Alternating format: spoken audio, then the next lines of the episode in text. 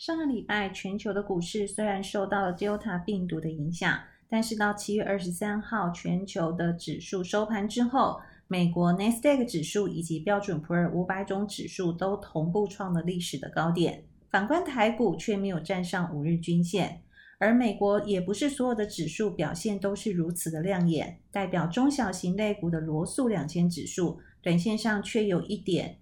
似乎要做头的疑虑。这四个指数理论上应该是同步同方向的往上攀升，但为什么短线上的走势会有如此的一个分歧呢？大家好，欢迎收听七月二十六号到七月三十号的版主投资周报。今天要跟各位分享的四个主轴，包含了第一个，关心一下 Delta 病毒的发展；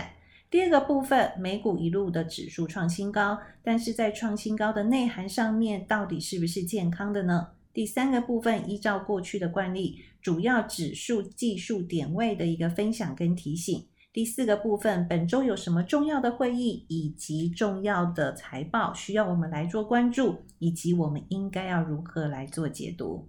首先，我们来看一下 Delta 病毒的发展。我们来看一下美国的案例。美国目前不论就染病的人数、住院的人数以及死亡率，确实都相较于上一周增加了三十五到四十五个 percent 左右。但是，经过细部的一个统计分析，我们发现到这新增的病例比较多数是集中在四个州，而这四个州都有共同的特性，就是疫苗施打的比率是偏低的。既然提到疫苗，我们就来看看目前疫苗的模范生以色列，它有一个统计的数字，我认为相当值得我们来做关注。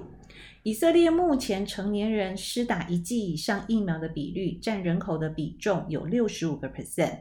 所以呢，他们近期呢确实也受到 Delta 病毒的影响哦。他们目前所统计出来的数字是这样子的。针对于已经打完疫苗之后，对于 Delta 病毒的平均感染的有效防护率却只有四十一个 percent，这也代表了，就目前来说，即便打完疫苗，并不代表不会得到 Delta 病毒的感染。但是就打完疫苗之后，对于 Delta 病毒的感染、入院治疗的保护力以及防止重症的保护力，却高达了八十八个 percent 到。九十一点四个 percent，这也代表了你只要打完疫苗之后，针对于重症以及住院的比例，相对性是相当具有保护能力的。所以就这个数字来看呢，目前全球经济重启的步伐应该是不会停止的。但是毕竟所有的病毒都会一直来变种，所以这件事情我们未来还是持续性要来关注的。第二个部分，我们就来看看美股的上涨到底健不健康呢？我们在过去、啊，会分析两个方向来看整个指数上升上攻的这个力道到底健不健康。第一个部分，我们会去看整个创高的股票的数量跟创低股票的数量到底有没有跟着指数同步的往上增加。第二个部分，我们会去看成交量是不是集中在少数的个股上面。就目前来看，如果我们把美股标准普尔五百种指数创五十二周高点的股票数量减掉创五十二周低点的股票数量，确实来到了二零二一年以来的最低点。这个数字呢，大概等同于二零二零年八月左右的一个位置点。然而，就整个成交量的一个状况来看的话，我们会发现到有六十四 percent 的一个股票的成交量是集中在前五档的个股上面，有八十七个 percent 股票的成交量是集中在前五十档的个股的股票上面。这也代表了目前美股创新高的部分是集中在少数的个股的上涨，而不是全面性的上涨。既然我们刚刚一开始的时候有跟各位提醒，Nasdaq 指数以及标准普尔五百种指数在七月二十三号都同步创新高，所以这两个指数的前五大的成分股就会是我们现在必须要关注的一个焦点了。这五大的成分股有哪些呢？首先，我们来看看标准普尔五百种指数主要的前五大成分股分别是苹果、微软、FB、Alphabet 以及 NVIDIA。那么 Nasdaq 的前五大的成分股其实跟标普是差不多的，分别是苹果电脑、微软、Amazon、Alphabet 以及 FB。所以这七档个股呢，很重要的部分是这个礼拜同步都要公布财报了。但是呢，就目前我看到这七档个股的技术面，包含了均线的排列、均线的扣底、MACD、KD、周线以及月线的部分，其实在技术面都是没有任何有拉回的瑕疵的一个状况。所以这就代表了，如果本周没有因为财报、没有因为联准会的会议而有所这个空方的一个消息出来的话，这七档个股当然也包含了所代表的两个主要的指数，应该还是缓步攻坚创新高的几率相对性是比较高的。那么这些的这两个指数呢，大概是属于比较代表的是大型股的指数，所以我们就来看看小型股的一个指数哦。小型股的指数呢，我这边观察的部分是代表罗素两千的 ETF，它的代码是 IWM。这个 IWM 这一个 ETF 的部分呢，它的走势呢就很特别了。它从今年的三月份创高之后呢，就一路的区间横盘。那区间横盘的一个价位呢，是在两百一十到两百三十之间。七月二十三号的收盘价是二一九点五五。那这个部分呢，这也代表了就是。罗素两千的部分，它到底是自己中小型类股有不同的一个走势方向吗？可是同步的，我也观察到了，短线上这一两天的台股确实的走势也比美股的部分来的弱势许多。所以今天我就花了一些时间，把标准普尔五百种指数。台湾的加权股价指数以及罗素两千指数，在二零二零年的三月一直到现在，一共有两次比较有明显拉回修正幅度的时候，我们来看看谁到底是谁的先行指标。首先，我们来看一下两千年哦，在 COVID-19 发生之前，发生之前呢，他们的高点分别坐落在哪些日期呢？台股的。高点是坐落在两千二零二零年的一月十四号，罗素两千的高点是在一月十五号，标准普尔五百种指数的高点却落在二月十九号，这是从高点往下跌的一个拐点的一个日期哦。但是如果就低点往上反弹上攻的一个拐点的话呢，台股的部分是在三月十八号是最低点，罗素两千也是在三月十八号，标普五百的。这个最低点往上反弹的一个拐点呢，却在三月二十三号。这是针对于去年呢大跌的前面的高点以及相对拐点低点的一个转折点的一个日期哦。那我们再来看看，在去年九月的时候，其实呢三个指数也都各有拉回的一个现象哦。然而在二零二零年九月高档拉回高点的时候呢，台股的高点是在七月二十七号哦，一直横盘，一直横盘。然而呢，罗素两千的高点呢，却在九月一号；标普的高点在九月二号。但是在九月份的回档之后，低点往上攻坚的拐点呢，台股、罗素两千以及标普五百种指数的低点的拐点，都落在九月二十二号或者是九月二十三号。那么这个也代表了一件事情，就是我们会发现到台股好像通常都是。美股的一个先行指标，虽然不见得领先的这个时间有多长，或者是有多的快，但是呢，它确实哦，因为台股目前的一个指数成分，其实是美跟美股的指数成分，尤其在科技方面是有相当相当多的一个重叠性的，所以呢。我们刚刚在节目一开始的时候提醒大家的，美股虽然创高了，但是台股没有站上五日均线，以及罗素两千的部分一路横盘的一个情况，是不是代表了短线上的市场可能会有一些相对需要留意的地方？我想这件事情各位必须要放在心上，但是还是回归到我刚刚跟各位分享的纳斯达克指数以及标准普尔五百种指数。各个前五大的成分股，目前在技术面上面都没有做头疑虑的情况之下，所以台股跟罗素两千相对弱势的情况，只要先放在心里。就目前整个美国大型股指数的部分，应该还是往上攻坚的格局。接下来我们来看一看主要的这个。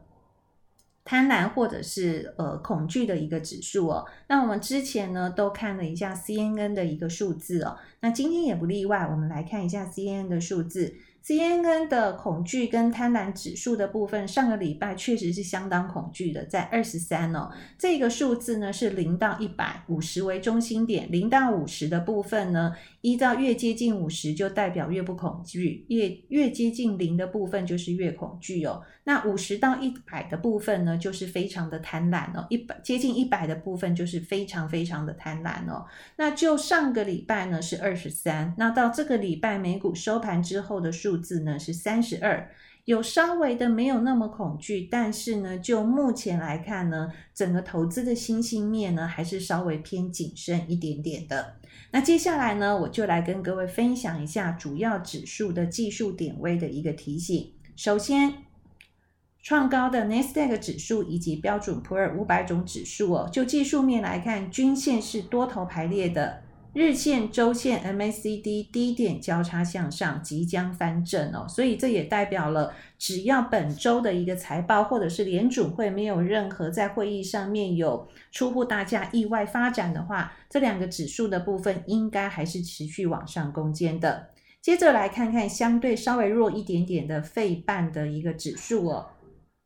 目前费半的指数是均线多头排列，月季线的扣底值呢，目前是在七月二十三号的收盘左右，也就是目前月线、季线的扣底值跟星期五的收盘是差不多的。但是呢，因为未来的季线的扣底是往下扣底的，所以呢，它是相当有利于未来的这个利多、有利多方的这个攻击表态的一个动作。所以呢，费半的部分在这个礼拜呢，未来呃的它的走势会不会往上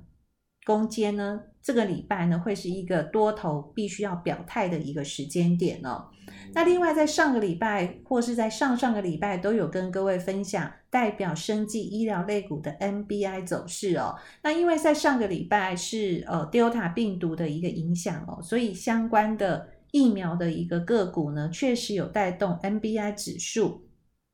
有往上攻坚的一个状况哦，那这也呢一扫了 Biogen 的这个个股的一个利空哦。那目前七月十五号到七月十六号有一个跳空的缺口，那多方守得非常的好。那有一个好的地方是它的季线呢即将要黄金交叉半年线的一个部分哦。那如果成功的话呢，NBI 指数的一个均线就呈现了多头的一个排列哦，而且呢，另外的观察指标 MACD 的部分直接。即将要交叉往上翻正哦，那目前呢有一个小小的瑕疵，就是在压力线的部分哦，它的压力点呢是在五千两百零四点哦。那今年呢有两次突破，但是都是一个假突破，马上就被拉回来了哦。那这个是针对技术面的部分，所以。留意一下压力线的部分五二零四，如果能够有效站稳的话，而且在搭配整个疫苗类股持续性带动的情况之下，